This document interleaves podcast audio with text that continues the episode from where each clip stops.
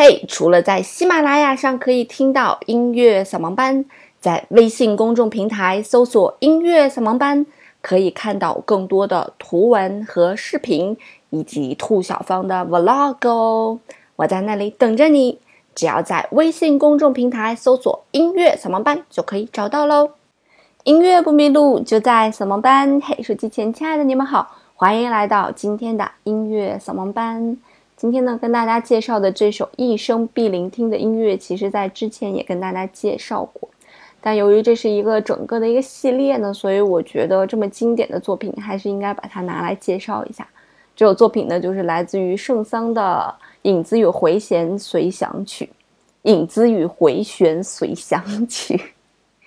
这首作品应该是一首非常非常经典的作品。那之前呢，也跟大家介绍了圣桑很多其他的一些作品。其实，在我很小的时候弹琴的时候，我对圣桑的这个观念就是停留在他的《天鹅》上面，觉得他是一个写大众流行音乐的这样一个作曲家。直到后来慢慢的认识他之后，才发现这是一位全才，而且在其他的领域呢也是很有建树哈。比方说，在这个考古学啊、地质学啊、植物学呀、昆虫学呀，还有数学方面都非常有建树。呃，甚至写过关于声学、巫术科学、罗马剧院装修、古老乐器的学术文章，有点像达芬奇的感觉，好像什么都有涉猎哈。而且他早年的时候也是很早就展现出来他的天赋了，十岁就开独奏音乐会了，然后钢琴和管风琴都弹得特别好，而且手也非常的大，像李斯特一样。所以在演奏很多很难的作品的时候呢，他就非常非常的。这个有优势。那圣桑的这个代表作，除了我们之前跟大家介绍过的这个《动物狂欢节》，里面有很多跟动物有关系的音乐呢，还有最最著名的就是这个小提琴和乐队的这首作品，叫做《影子与回旋随想曲》啦。那么这首作品呢，其实是在圣桑大概在二十八岁左右去写的。当时他是写给另外一位演奏家，叫做萨拉萨蒂的。听起来萨拉萨蒂这个名字好像很陌生，但其实我们对萨拉萨蒂再熟悉不过了。因为萨拉萨蒂呢，他写过一首作品叫做《流浪者之歌》，就是很多综艺节目用的背景音乐。当当当当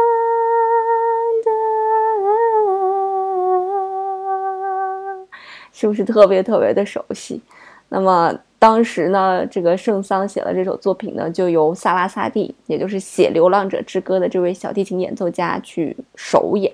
演完以后，就变成非常流行的这个曲目了。《影子与回旋随想曲》和《流浪者之歌》是从这作品诞生的时候到现在，很多演奏名家都把这些曲子列为这个保留曲目。所以录制出版的这个唱片，还有各种各样的版本也是不计其数，里面的风格也是有很多快的、慢的、深情的、一般的、技术娴熟的、技术很糟糕的，反正都有，大家可以都去听一听，感受一下这个小提琴弓子上面的那个。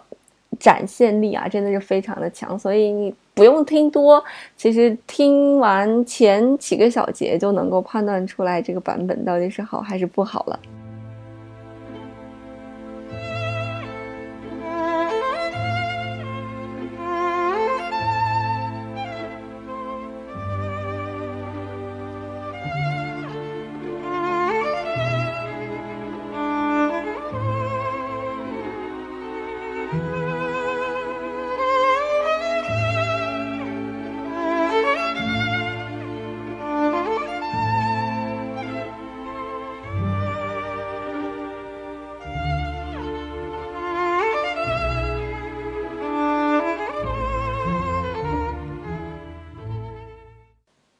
这样一个旋律是不是很熟悉？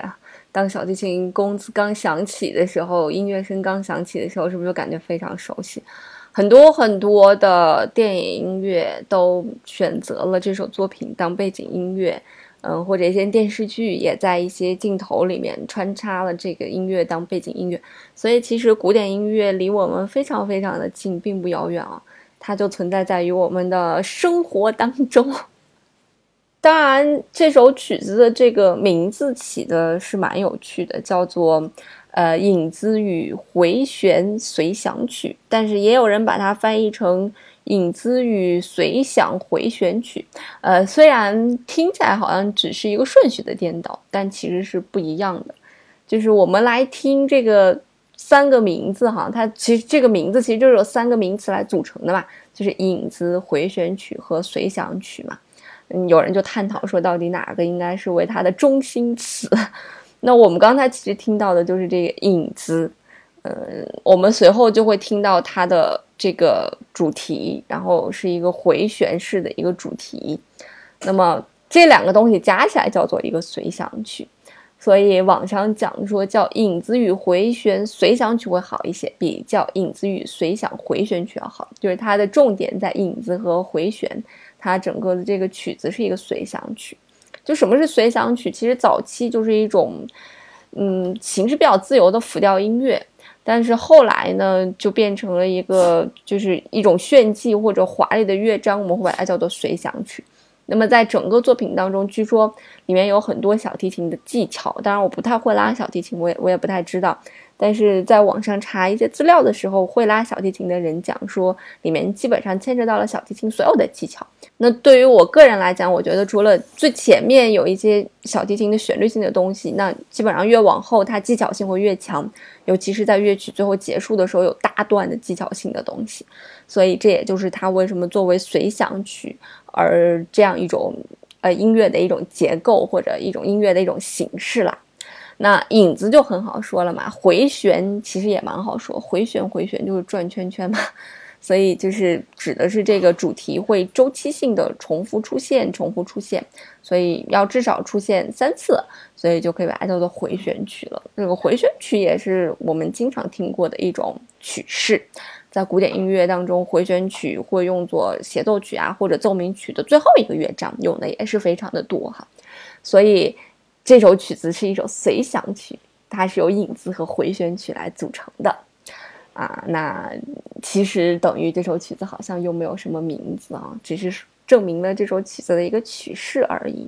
那么这首曲子应该是小提琴里面最最著名的一首曲子吧？呃，它里面有人讲说有吉普赛式的那种忧伤，它的影子就带有吉普赛式的忧伤。但是它的这个主旋律呢，又有西班牙式的这种热情。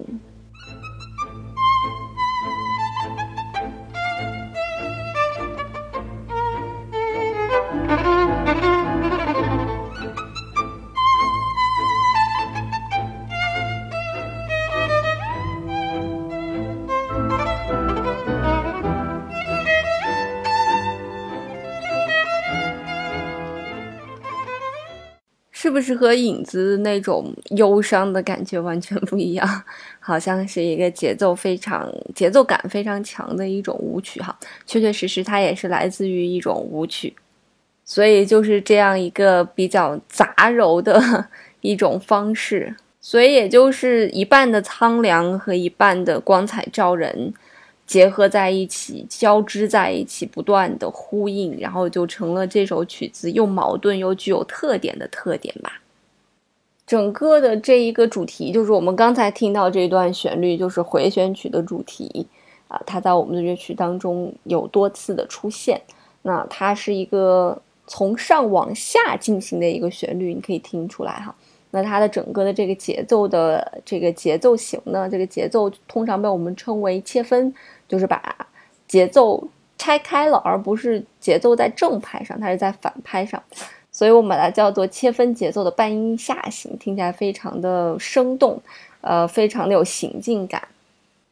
那我们刚才也讲了，这首作品作为一首炫技的作品随想曲嘛，其实里面对于小提琴的技巧来讲，它是有大段的炫技的一些技巧的。嗯，我听起来感觉也是很难去演奏的一些技巧性的一些东西在。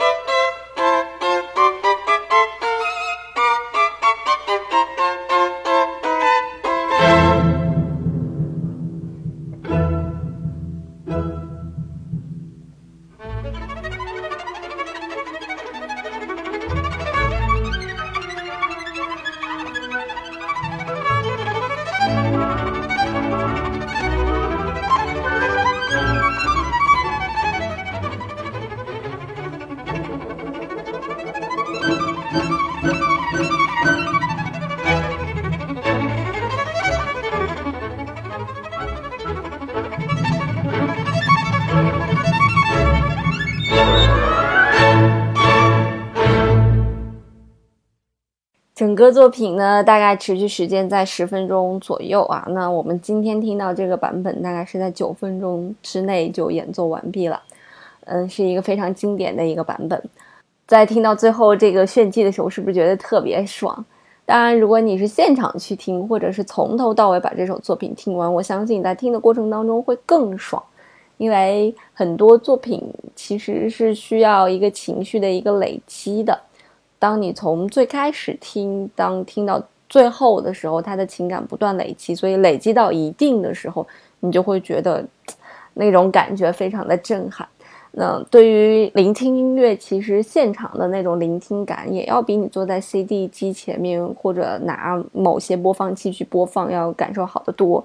就算你是拿顶级的音箱在播放，也不如身临其境的去感受哈。当然，如果你用顶级音箱播放的是顶级版本，身临其境去聆听业余版本，那真的还不如去在家里面去聆听那个顶级的版本。可是很少很少有人有这样子的条件嘛。那我也曾经听我一些朋友讲说，他们有一些很土豪的朋友在家里买了上百万的音箱之后，就去听凤凰传奇，其实也是没有可以 get 到音乐当中最美好的那一面。呃，所以其实能够感受得到音乐当中最美好的这一面，是一件非常幸福的事情。好啦，那在节目结束之前呢，我要做两个广告啦，一个就是我自己的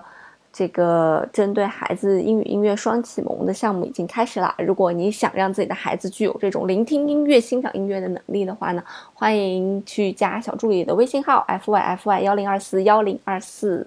如果你有合作的意愿，或者因为现在我们也想去找一些投资，嗯，你也可以直接在喜马拉雅里面私信我哈，我会把我的微信号告诉你。另外，我的喜马拉雅小店已经开张啦，大家如果有想买的东西呢，不妨来我的小店看一看。